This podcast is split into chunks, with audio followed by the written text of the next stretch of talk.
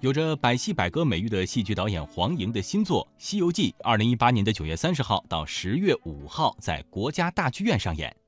作为一位颇有建树的青年戏剧导演，他的代表作有《理性动物》《伪君子》《麦克白》《驯汉记》《四川好人》《克拉拉的遭遇》《造谣学校》《老妇还乡》《香水》《天使》《枣树》《财神》《仲夏夜之梦》《未完待续》《贵妇还乡》以及《黄粱一梦》等等。其中给我留下最深刻印象的是曾经获得法国阿维尼翁戏剧节最中国作品的《黄粱一梦》。那么在这个时间，我们也一起来听一听黄莹导演对于《黄粱一梦》这部戏的阐述。很多人都问我说，这个戏是不是为那个呃国外艺术节量身定做的？其实坦白的讲，确实是因为当时去法国艾维纽要去演出，所以当时就在想有两个趋向，要么我就走那个中国的咱们现代的有切肤之痛的都市题材的，就城市化进程当中的我们可以怎么去传达，然后要么我们就要选择那种就是来源于我们文化背景、我们很特殊的那些呃有底蕴的历史能支撑给我们的东西，所以也可以说是去国外演出，在国际上去展现中国舞台面貌的这个。机会给了我一个再次看中国历史的一个视角，但是这么一做就发现挺一发不可收拾的，因为这个戏做的过程当中，其实站的角度并不是说这个戏是给呃外国人看的，然后不要管中国人的感受。就像我前一阵儿去立刻参加铃木忠志大师，他说排那个朱莉小姐，就排的时候其实是死活需要需要让自己面对的一件事情，就是说你怎么在中国的当下来看朱莉小姐这个问题。而不是以日本评委的口味，然后你觉得怎么样好？呃，因为我觉得戏剧你生长的土壤，你成长的环境是这里，那么你拿出去的时候，你不能背叛你当地的观众。那么在做这个过程中呢，就是为了不把它变成一个噱头，为了不是说只蒸米饭，然后耍耍中国的那个花架势，所以当时挺有野心的，挺希望说借助一个一千两百年前的文字，然后我们看一看，可不可以把这个。呃，中国的动作的谱系，从那个很甚至当时想从那个秦汉，然后一直往下梳理一下，然后根据这些动作谱系找到那些人他穿的服装的样式，然后他怎么去动作，他怎么去行为，他当时的艺术也许是什么样子的，然后所以就跟着当时就是大家看到的那些演员，我们一起这个戏的排练经历了呃三个多月，然后在去法国之前。这三个多月时间做的，其实首先是考古上的一个一个工作，那个就是说研究一下中国我们能找到的资料是怎么记载的，包括那个出土的那种陶俑啊，相相关的那个那个图画呀，人物的形态啊是什么样子的，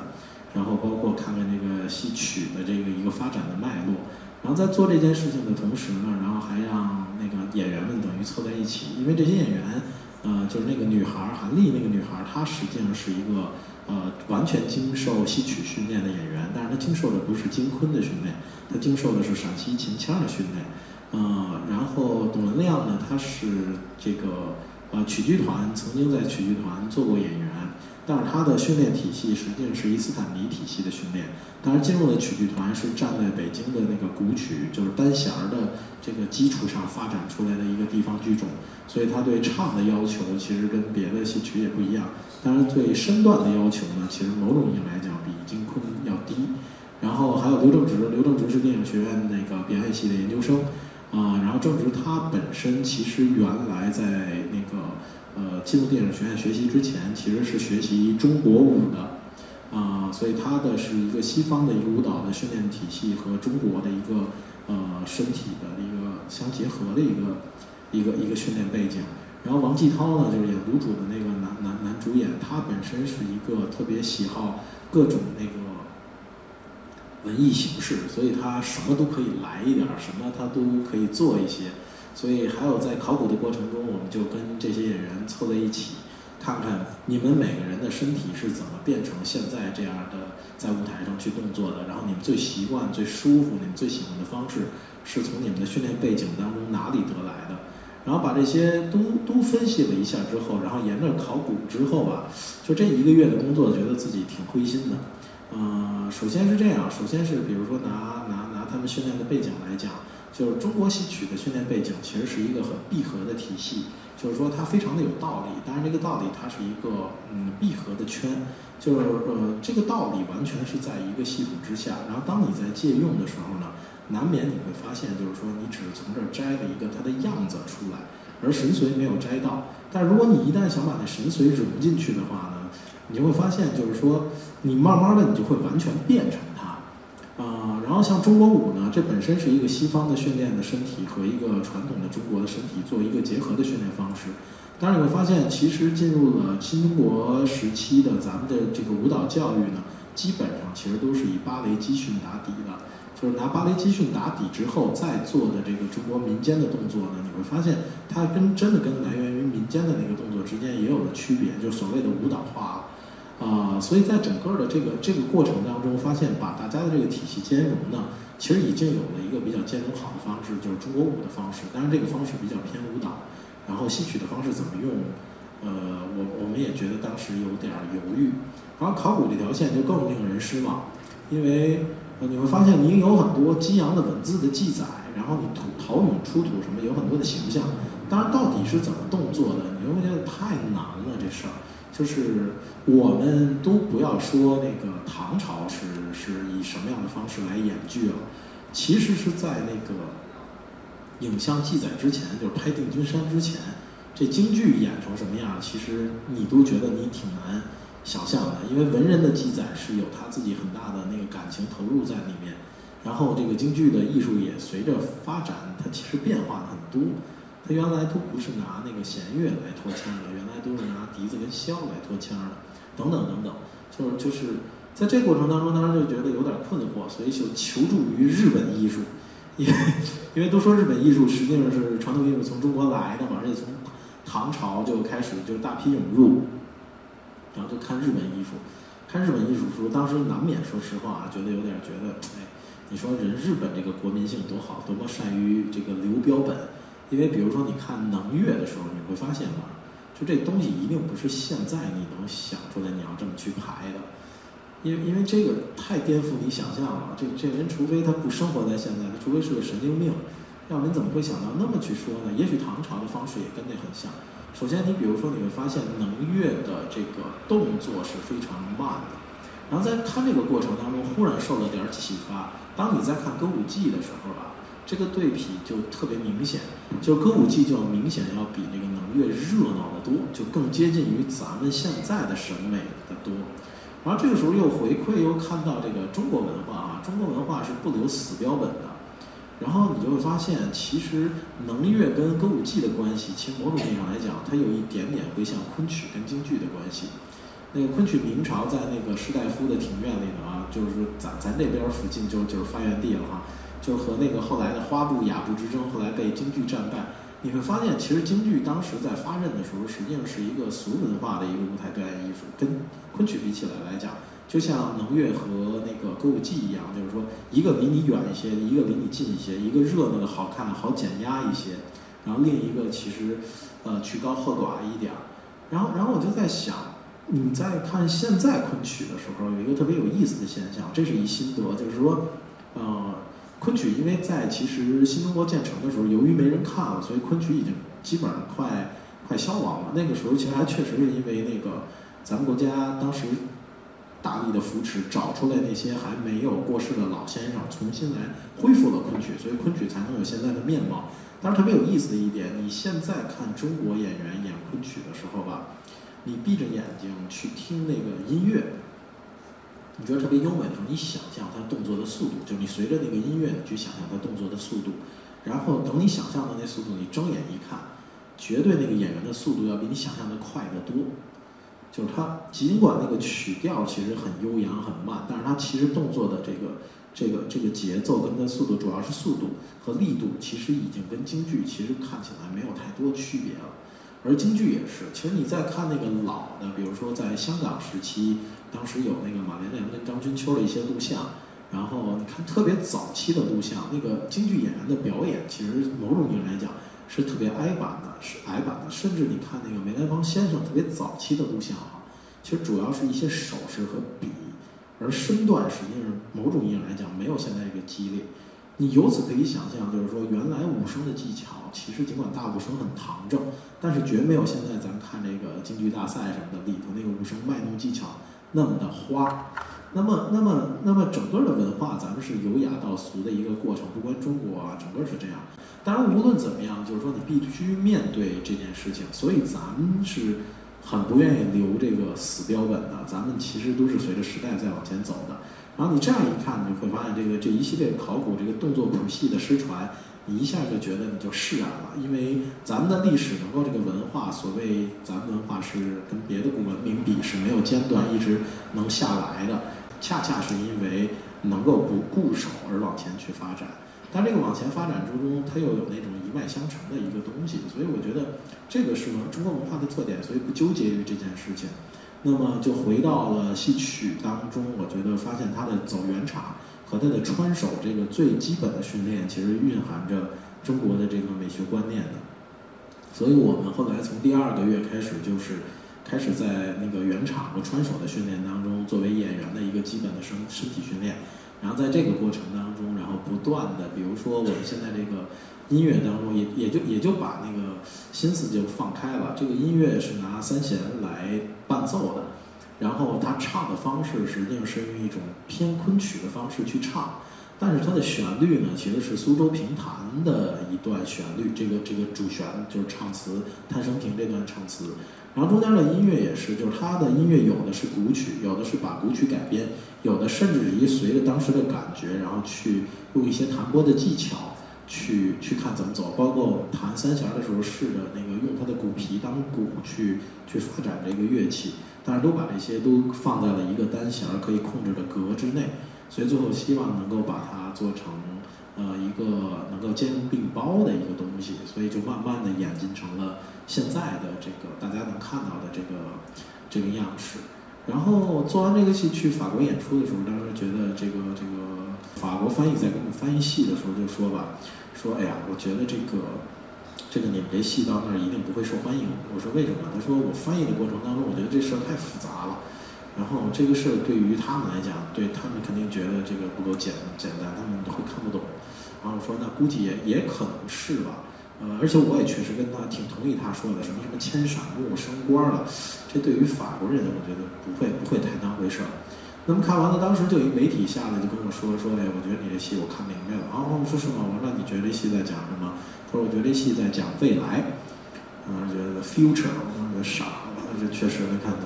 但是他后来那个解读，我觉得特别让我感动，因为他说，其实我觉得是因为我们总觉得未来会是幸福的，未来会更好，所以我觉得我们整个人类都忽略了当下，而我们最需要关注的是我们的当下。哎，你会发现，其实他这个他这个解读，其实跟那一千两百年前的文字，尽管那个文字有很大的对读书人怎么生活有一个教化意义和牢骚在里面，但是你会发现，那个文字本身其实是确实是蕴含着这样的思维的。然后包括当时法国有一个原来的文化参赞的一个官员，他看完了，他下来说，他说我特别激动看到这样的作品，是因为我觉得这个法国的政客其实每个星期都应该来看一遍。就哎，你会发现啊，这个这个真正在法国从过政的，其实你也发现啊，其实他可能也能体体会这个读书人一千两百年前就建立的这官僚体制的，其实他也能感受到当中的这个跌宕。所以在这个过程当中，后来回到中国，然后在国家大剧院，然后去深圳，啊，包括去台北的这个这个演出的过程当中呢，其实在这个过程当中，从法国演回来，我就在想。那么，那么其实我们拿一个老的中国材料去发声的时候，就我我在想，就做这件事情本身的意义是什么？你从一个文化的血脉上来讲，你这一代人应该做些什么的时候呢？就想起了那个一九二零年代由于尚元先生他们发起的国剧运动，因为国剧运动当时的参与者有什么？像熊佛熙，像那个徐志摩，包括甚至当时写理论文章的有林徽因，包括后来这个北京的焦菊隐，他们都参与了这个。当时发表在副刊上的这个讨论，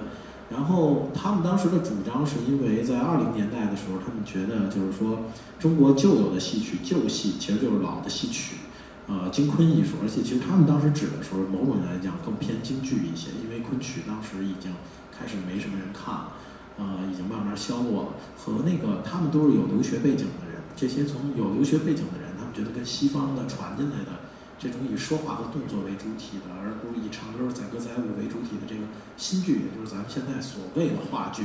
他觉得这两者之间应该找到一个融合，然后他们希望把这两者呃融合之后产生一种新的一个形式，一个艺术形式。他们管其定义为国剧，而且于尚元当时给他做了一个定义，其实是中中国人用中国的材料演中国戏给中国人看。那么，那么，那么，这我在上研究生时候就特别读到的一段文字，等于在做完《华南一梦》从法国再溜一圈，包括回到中国境内要再去演出的时候，你忽然发现，就我脑子里老挥去挥之不去，就是他们那些那些当时的存留下来集结成册的国军运动的那些文章。然后，因为当时其实中国是一个国将不国的境地，所以中国某种意义上来讲。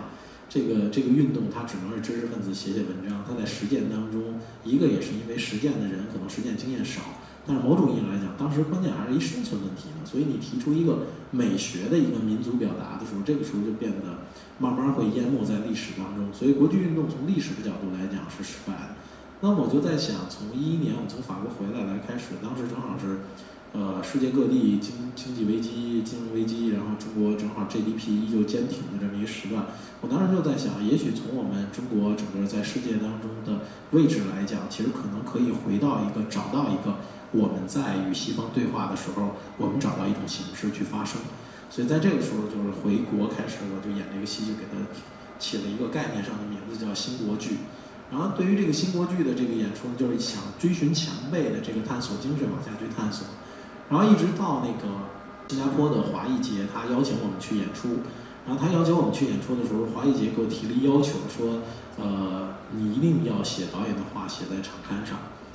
呃，因为我从来导演话是不写的。我记得排独煮的时候，非让我写，清一节非让我写，我就写一句导演的话，就是纪念老舍先生诞辰一百一十周年，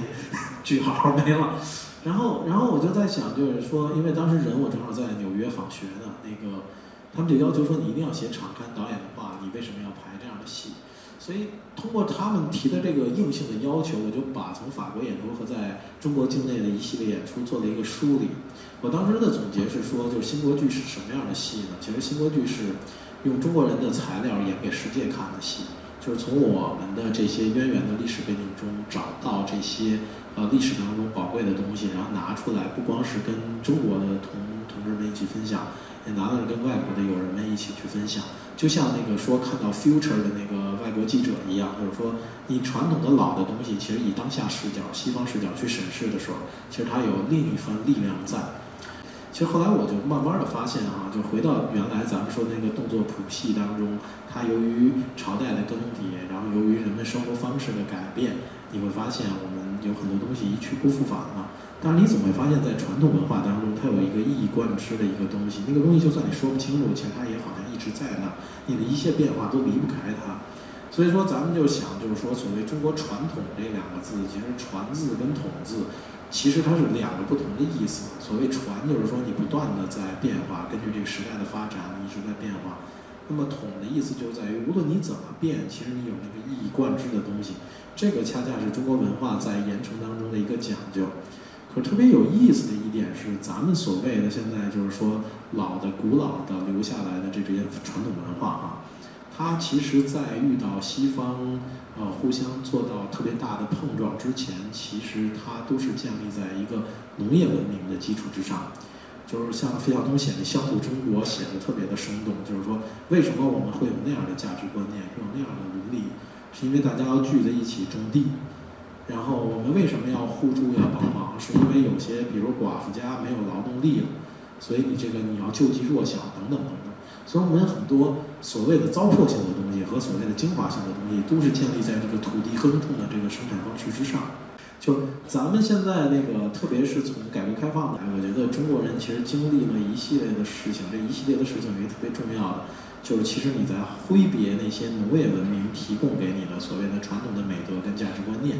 然后你慢慢的必须要进入一个商业文明的体系之下，然后你要有的价值观念跟道德系统。然后特别有意思的是，西方也经历，但是往往他们要通过百年或几代人的这个时间，而咱们其实其实就别的不说，就这三十年，就是我觉得从我小的时候的生活方式和一系列的价值观念，和我现在三十五岁了的时候。你会发现它有一个天翻地覆的变化，那么在这个变化当中，你只用一代人，甚至我觉得还没过一代人呢，就你就切身经历到了，所以这个时期就变得很有意思。然后我就觉得吧，就是说在新加坡谢幕的时候，我就说，我说，我觉得那个在中国做一个艺术家是非常非常幸运的，是因为呃你现在正经历着人类历史上一个一个一个非常特别的，然后这么一个时期，然后其实这个是一个特别大的幸运，因为因为其实伟大的时代才能催生伟大的作品，我觉得这个时代挺伟大的。因为你正经历着历史上其实别的人他们过去的古人都没经历过的，那么你是不是应该把这些呃变成一个时代的记录者？你把这些自己的感受慢慢的放到你的作品当中去表达。所以现在让我回看新国剧这个概念，其实我都觉得是不是中国的材料，是不是中国古典的艺术，其实可能都没有那么重要了。重要的是你自己处在一个农业文明向商业文明急速转型的这么一个时期。在这么一个时期当中，你以一个中国当下的视角，你来面对一下文化问题，你来问面对一下都市化进程问题，那么我觉得那样的东西其实是会非常非常啊宝贵的。在排戏的时候，不要把一部戏是不是挣钱了，然后这部戏你是不是得到表扬了，然后谁谁谁骂了你了，就这些其实就变得特别不重要。重要的是在于你这一代人，然后你的你的记忆，某种意义来讲已经。到了成熟的阶段，你也成长起来了，人生的这五味你都体会到了。那么你在面对一个文化发展的时候，在世界的视角和中国的视角当中，你能发出什么样的声音，有什么样的表达？然后，尽管那个农业文明建立的东西传下现在，咱们一直在传，但是统的东西你发现续不上茬了，因为农业文明到商业文明这里区别太大了。但是总有那些东西，你会发现是能够让你从一个一千两百年前的文字，会让你说这个作品它是在说 future，总会有这样的东西存在。所以我觉得，其实我们这一代人应该更深刻的去摸索一下我们这几千年的背景当中，我们可能正在挥别的这种文明的它的价值观念跟道德方式的过程当中。我们从中梳理出来，找出那些跟我们的现代化、西方都市化、商业文明的进程当中这些碰撞出来，给你的一些有体会的、很真挚的事儿，你把它放到他的你的作品当中。所以我觉得是我们这一代人都应该干的事儿。所以你的作品当中有了这个大的艺术理念之后，其实下面的路怎么走？我觉得我们这些所谓的青年创作者，其实应该嗯继续严格要求自己去往下去去。去继续去奋斗，然后去争取创作出更好的作品。所以这个就是关于《黄粱一梦》的整个这个创作的过程，然后包括在创作的过程当中，我对于这个舞台艺术的一个一个思索。这里其实那个扣个题说啊，也有酸甜苦辣，就是说，毕竟嘛，这人嘛，得到表扬的时候总会那个小人得志一下。然后那个，我记得也有挺苦的时候，回国的孟京辉说。说哎，你这戏太短了，回到中国观众这儿不行。你回来在国家大剧院演的时候，你必须加点时间，添点人。然后当时添了四个有点戏曲功底的龙套，然后做完了之后，那是我觉得《黄粱一梦》做的最不成功的一个一个一个版本。这不是因为孟京辉啊，是因为本身这篇文字当中它意境上的东西多，而且它其实确实记载人生，是一个很正常，我们都可以正常人就是成人都可以理解的一篇流水账。就是你，当你试图把它的戏加大的时候，跟唐显祖一样，就是规定情景变尖锐，然后有一个坏人，就是你看汤显祖写的那个那那里，就一坏人一直在跟他作对，符合咱们那个戏剧剧作法的这个要找到一反面力量。当你把这些特别具象的时候吧，你觉得特像看宫斗剧，你知道吗？就这个，嗯，卢大人，哎，王大人，哎呦，太没劲了。所以后来我就就从去正义祠的演出，包括后来去台北的演出，就是说我渐渐的把它还是恢复成一个简单纯粹意境的围绕着，然后呃让大家找到通感，找到这种从感官上你的五觉的通感，味道啦、视觉啦、听觉啦，从这些当中去找到呃过程当中你你你所能感受到的东西。所以我现在更把这个作品看作一个咱们跟一千两百年前文字，既是我们创作者与审集记。也是咱们观众和我们创作者同时面对我们老祖宗的一个一场跨越千年的对话，所以这个就是《黄粱一梦》的创作过程。对于《黄粱一梦》这样的一部既充满中国元素又有思辨性的戏，黄英导演也分享了台前幕后的故事。呃，因为我们是以现代人的方式去看待这篇古文，所以某种来讲呢，其实不想把它完全放在一个纯古代的故事当中，想增添一个现代人的视角。然后当时就选了那个傅维博老师，他本身其实对于中国小剧场的推动是有很大贡献的，所以他特别帮我们这些青年创作者。然后他就欣然同意来演。他本来去法国是领队，我们在法国演出的时候是琴师一边在弹三弦，一边在说古文。然后那个他坐的位置实际上是一个法语翻译，就是当琴师在说古文的时候说一句，然后那个法语翻译当时现场翻译一句给法国的观众，来多了一个现代的叙述的这么一个视角。然后在法国的演出过程当中，就是跟中国的同行，包括跟一些法国的观众和一些演出商来聊天的时候，他们其实普遍都认为，就是说你把它现场翻译成法语的这个过程，其实不是特别必要，而且。他们是觉得，如果叙述的话，一个中国的试点的叙述，就是一个中国人去讲会更有意思。如果他即将面对退休的时候，他去读这篇文字的心境，我觉得跟沈基季当年写的那个心境会挺像，所以就想选择这个傅老师，因为傅老师是很帅的一个老师，他原来进人艺那个剧院其实是以演员的身份进的，然后为了演这戏呢，他他而且老头非常帅嘛，所以他其实原来有时候会拘那个头。然后从演那个戏开始呢，就不再拘这头发了，就让这个头发自然的显得就更加的白。你在这一次看的时候，那个时候可能头发还比较黑嘛。现在的 对对对，他现在已经不拘头发了。特别是演演戏之前，他要听说演这戏之前，他会留很多很很多月，然后剪完头发让这头发是一自然色，所以想增添这么一个视角。然后那一点关于那个椅子的那一点来讲啊，我就觉得，就说起来有点白哈，就是说。就像这这似的，就是说，你比如说今天，就是说人吧，其实挺逗的。就是说我为什么不愿意坐在上面去讲呢？就是说，当我在这个聚光灯下，然后坐在一高台上，坐在一把椅子上的时候，当你们坐在这儿的时候，你会发现它有一个位置挺明显的不同。这个这个事儿它挺影响心理的，然后这个交流其实挺挺难挺难愉快的。呃，可是呢，这个人吧，总是在那个得到赞扬的时候会有窃喜，会。会怎么样？所以咱们有人呢，又又想往更好的生活去奔。某种意义来讲，你希望你越来越做的比别人高，你越来越坐在聚光灯下。那么其实有的时候，其实有的时候你会发现哈，当你做的很高的时候，有些事情其实不完全是由你你想下来，这个这个这个这个往那一蹲，然后跟大家吃个那个菜猪肉猪油菜饭，然后大家就跟你一块儿吃了。就是实际上到一定的程度的时候，其实某种意义来讲，其实是那个位置在在架着你了，已经不是说你在你在怎么样选择我我要坐在哪，其实挺酸的也有。就是凡是中国古代文人写这样文章，就是说类似于这种理念的人呢，你会发现他总是其实想得而没有得到的那样的人。这个其实也是咱们整个中国的知识分子，就是那个。儒家从孔子要入世开始的源源流下来的，不能算，我觉得不能算劣势，是一人之常情的一个一个知识分子心态。嗯，对，这这心态其实其实挺有意思的。说咱们有的时候这个生活方式的细节已经改变了，呃我们已经不穿宽袍大袖了，所以呃那个时候的礼仪姿态尽管很好很讲究，它跟那个服装很有关系。你现在不这么穿了，然后你那么去做的时候，你会发现，它哪哪哪就开始别扭，它的速度、它的节奏，你会发现你是为了回归古老而回归古老。然后当你顺着生活往前走的时候吧，你会发现，有时候你必须要做一些改变，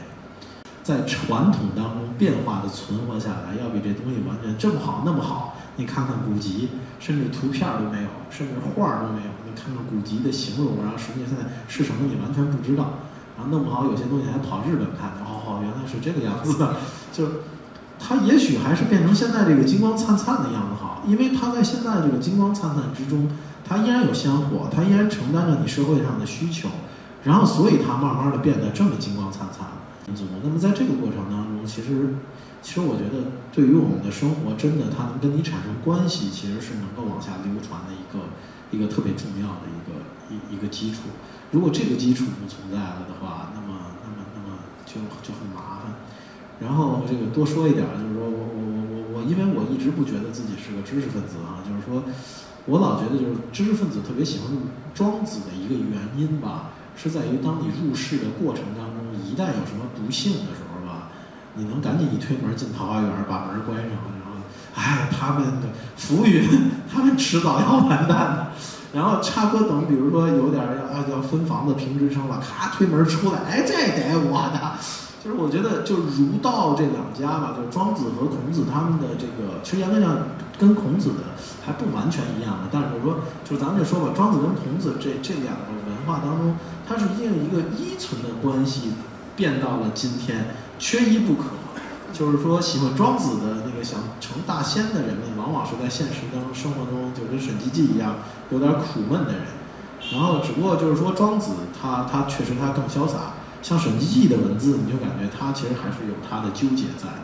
然后，尽管他写成这样了，然后就我觉得就像我结尾处理似的，就是假如人敲门，红衣服姑娘来了，咱俩联姻，你跟我望族联姻，或者推门进来了，哎，沈积极主任派你一任务，哎，来来来来，赶紧把笔一撂就冲出去了。然后这个是中国知识分子一个特别有意思的一个一个一个一个现象。然后遭遇商业文明之后，我觉得这个这个现象又又变得更加的有趣了。所以，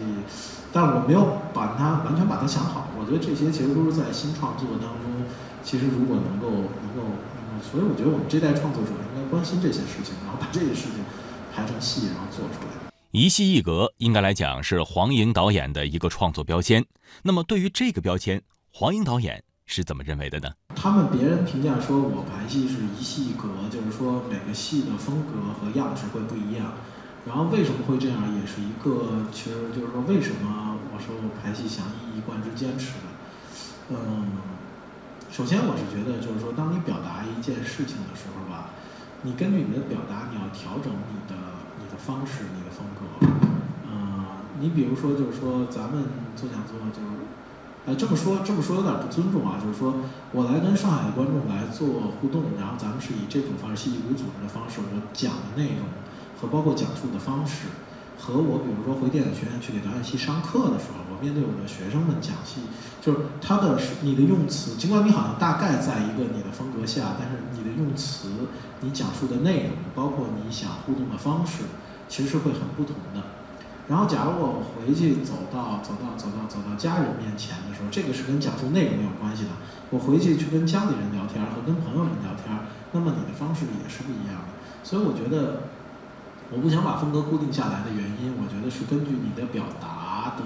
内容和你要表达给的对象，有没有你要调整你的方式。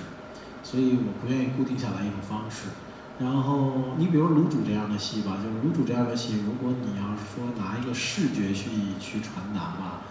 那最后是挺恐怖的一件事情。然后也不知道你在台上干了些什么。而《黄粱一梦》这一下的戏呢，咱刚才前头说了啊，尽管还没按照那个写实的卤煮或者说花式如期的那个方式去排呢啊，但是稍微加了加对立面就成宫斗戏了，也让你特别不能忍受。所以，所以我觉得是首先是表达不同。然后那一点跟性格有关系，就是，呃，比如我排完再去是拿形体戏剧做底的哈，但是排完了之后，就很多人邀我说说给我钱让我再排这样的戏吧，我就说我要再想一想，因为如果我只是简单的重复一个形体戏剧的熟练工种，就慢慢的你把哑剧打底的这些身体系统排的跟一个戏曲的那种闭合的，就是喝水是怎么样的，上楼是怎么样子。然后信是怎么打开的，然后纸是怎么飘走的，变成一个格式化的一个一个僵化的去运作的时候，我就觉得这件事儿我挺不能接受的。除非我想到了更好的方式，它能往前再走一步。嗯，所以这个就是为什么这些戏的差别是是挺大的一个原因。演员和导演应该来讲是戏剧非常重要的两个组成部分。那么一戏一格的黄莹导演。对于演员的要求是什么呢？这个人跟人一块儿待着在缘分，你知道吗？就是原来有有人问我问题，比如媒体问我说：“你你挑选的演员的标准是什么？”然后我说：“我标准很简单，就是我觉得这个人特别的有魅力。这个魅力不是因为他长得好看或长得难看，嗯，其实有些人很难看长得，但是吧，你看着他吧，你有时候你就想说，看着跟一玩具熊似的，你要飞过去给他一脚。”啊，你就是说，你你发现你生活里有这样的，就是那样的人，实际上是很有魅力的人。而那个有些人可能长得很漂亮，但你看你就觉得，哎，这人我就不想理他，那么讨厌的。然后，就就其实是这样的。我觉得我的选择，首先实际上是一个在一起的时候，你会发现他非常有魅力，然后他能很吸引你。然后在这个情况下，你会发现物以类聚，就是说长期合作的演员往往可能是从朋友关系进入到这个呃导表演的这工作关系，或者由导表演的工作关系慢慢变成了一个朋友关系。呃，而且当你你们互相了解的越多的时候，当你继续往下去做作品的时候，在美学上面，包括在真正实际操作方面，你们的默契会越多。然后有一点就是说，彼得·布鲁克不是说这个人在空间走过是戏吗？其实戏挺简单的，有个地方，然后有人，然后人与人在这里相遇就可以了。所以某种意义上来讲，好的艺术作品吧，当你对它越来越要求的，一个是这人本身素质很高。就是说他很有魅力，然后他很有看法。还有一点就是说，你排练的过程中，你排的这个走过的这个过程，排的非常好。然后在这个过程中，他也能打动人。所以说，当你跟演员合作的越来越多的情况下的时候，其实某种意义来讲，这个排练会排的更加的深入。然后有的时候你也会看到他的问题，可能你不熟的演员吧，有时候你还在想，啊，我要照顾到他的情绪跟性格，我这话是不是不要直接说？当着别人面，他是不是一个自尊心很强的人？但是如果你很熟悉他的话，有些演员在乎，有些演员不在乎，你的工作也会越来越有效。就我觉得这个是一个特别好的一个一个良性的关系。然后戏本身是活人跟活人打交道的一个过程，所以导演跟演员是最早建立这个这个人与人深入交流的关系的这第一环。所以我我我我有很多好朋友。对于戏剧的传播以及当下的传播形态，黄英导演也有着自己的想法。就是我觉得戏剧下乡这件事情，其实是特别好的一件事情。然后，但是这件事情以当代的社会来讲，就是我觉得戏剧它它某种来讲就是深度的一种交流会更多。但是它深度交流的同时，它这种原始的传播方式和复制方式啊，只能注定了它影响的量会小。而咱们现在整个的一个发展，某种意义来讲，更注重量的变化。在这么一个过程当中呢，就是你松西下乡这种事儿是一定要做的，然后你能跟他们有深度的交流。当然，制作当中的困难和它真正在一个大的文化格局里，它能起到的那种就是翻天覆地的变化的这一点，我觉得需要需要再琢磨一下怎么去。然后你影响的人其实可能数量挺有限的，但是你坚持往这上去做，然后在做的过程当中，不光是每个作品你能得到说大家的鲜花掌声这种虚荣，你自己也找一找问题的答案。随着你做做这些作品，你也在想原来东西怎么就不行了，未来会怎么样？然后人的弱点到底是什么？然后在这个过程当中，也是一个自我修炼的过程，也是一个跟你同时代的人在互相成长的这么一个过程。然后你说我要。过好日子，然后我要付出，要得到很好的回报，那赶紧去做金融行业，然后赶紧去做别的行业。就是说，戏剧不是一个好的选择。甚至实话实说，来看戏剧，我觉得，如果你特别要求一个回报的话，来看戏剧都是一个特别不值得的选择。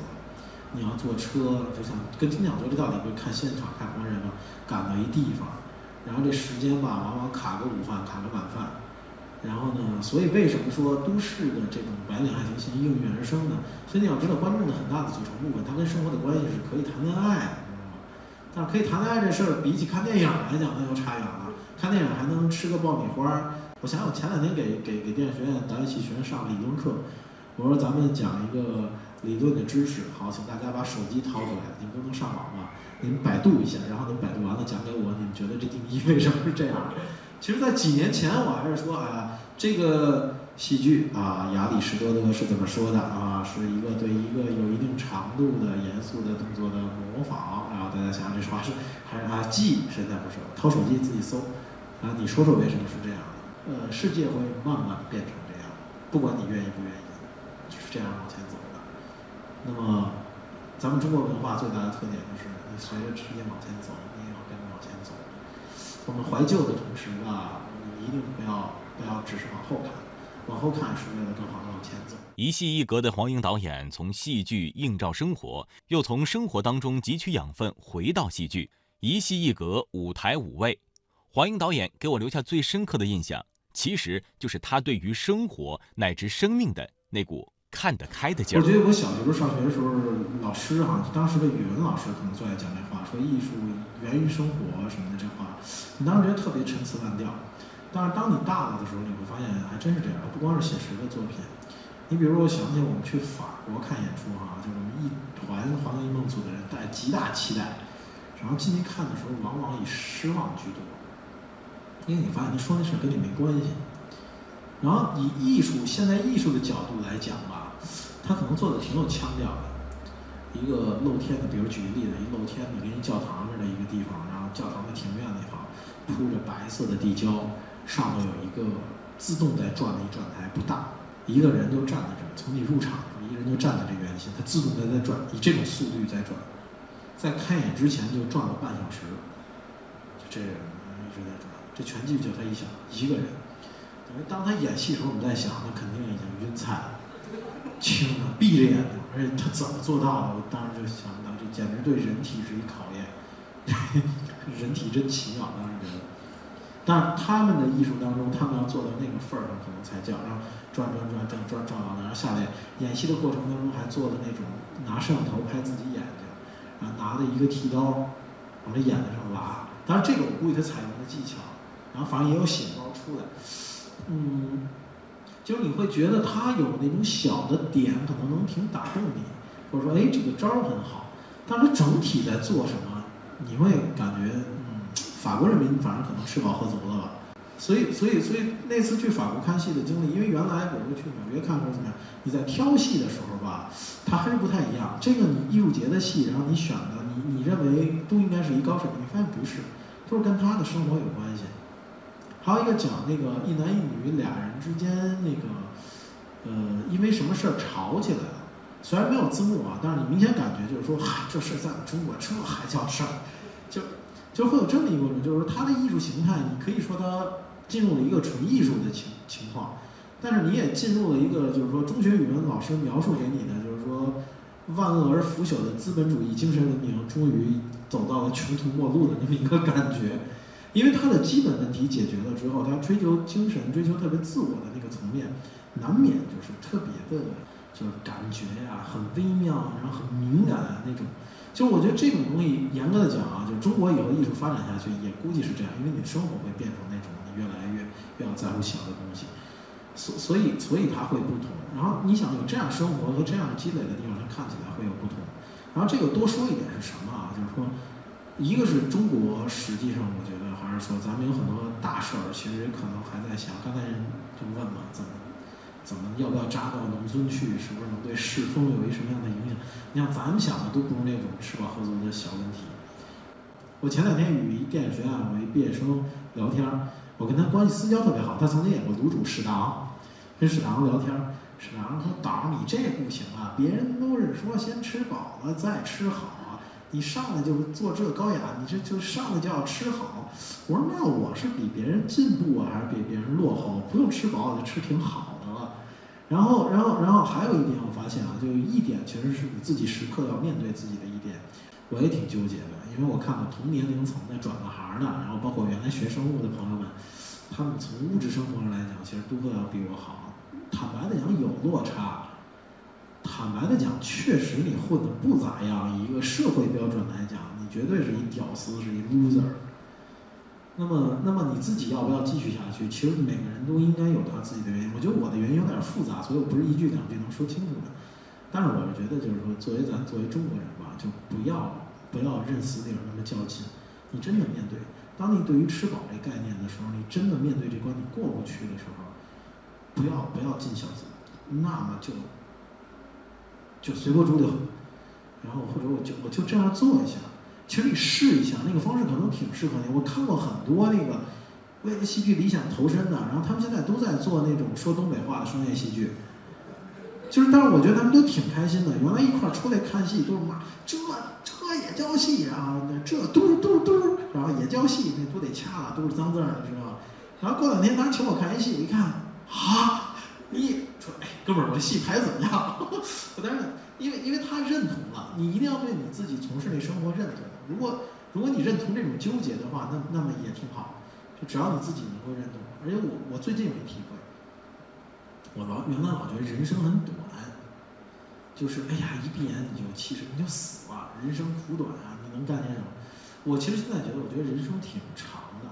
你可能就一生命来讲，你可能没活够就死了。当然就是说，你今天认定的事儿和你今年认定的一件事情和你这个状态哈，到明年会不会这样？别吹，不要说我能，就是童话故事怎么说？永远幸福的什么 happy，什么什么什么 ever after 什么的，那就就这种事情在生活当中是从古至今都不存在的。这跟年头没关系，你看看那些历史没关系。任何时代生在这世上，其实本质来讲都挺苦的，都是苦中取乐。然后你乐呵的时候，你就别老觉得你能乐到最后，明年可能就苦。苦不要紧，关键你还能还能乐回来。所以说，人生的一个挺漫长的一个自我修炼的一个过程。那么我现在至少没有放弃的话，我觉得它它是我生命当中很重要的一个组成部分。也许我哪天坚持不下去了，然后它就变成回忆了。也许，但是现在还没有。那么既然现在还没有，就对自己要求高一点。如花美眷。似水流年，但求相思不相见，便胜过世间万千。红去树上，牡丹亭前，红尘之中有几人同梦同眠到？同穴